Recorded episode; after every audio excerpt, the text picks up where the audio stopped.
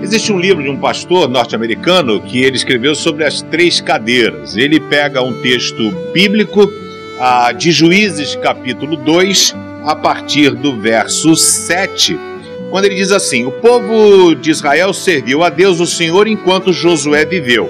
Depois que ele morreu, eles ainda continuaram a servir o Senhor, enquanto viveram os líderes que tinham visto tudo que o Senhor Deus havia feito. Josué morreu, aquela geração também, aí no verso 10 diz: Todas as pessoas daquela geração também morreram, e os seus filhos esqueceram o Senhor e as coisas que ele havia feito. É muito rápido a forma como a gente esquece tudo aquilo que Deus tem feito. E esse pastor David Wilson, se não me falha a memória, o Bruce Wilson, ele fez o seguinte: ele colocou três cadeiras. Ele fez essa pregação na igreja Ibabe, do meu amigo Ed. Colocou as três cadeiras e deu nome às cadeiras. Ele falou: o nome dessa primeira cadeira é compromisso. E aí ele usa o texto: enquanto Josué viveu, o povo serviu.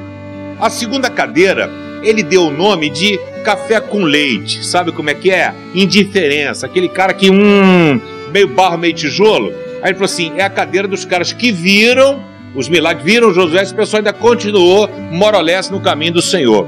E a terceira cadeira era a cadeira da a infidelidade, daquela pessoa que já não queria nada, quando diz no verso 10 que as pessoas daquela geração abandonaram ao Senhor. Então, nessa aplicação, você tem o caso de Abraão, o caso de Isaac e o caso de Jacó.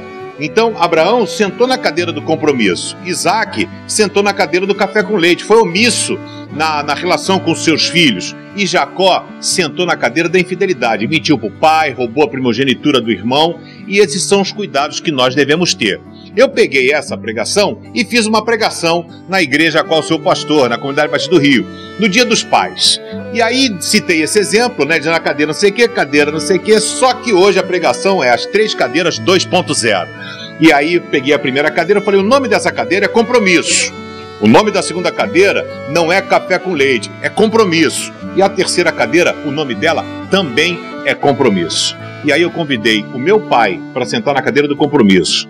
Eu sentei na segunda cadeira do compromisso e o meu filho sentou na outra cadeira do compromisso. Porque o compromisso com Deus não está atrelado à situação ou a momento.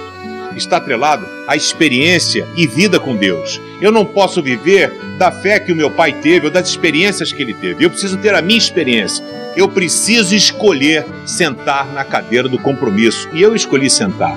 E o meu filho, Juninho, que tem 24 anos, casado, também escolheu sentar na cadeira do compromisso. E eu pergunto, e você, querido, qual é a cadeira que você está sentado hoje? Você está sentado na cadeira do compromisso? Você está sentado na cadeira do café com leite, aquele cara em cima do muro, o crente Raimundo, né? Um pé na igreja e outro no mundo? Ou você está na cadeira da infidelidade?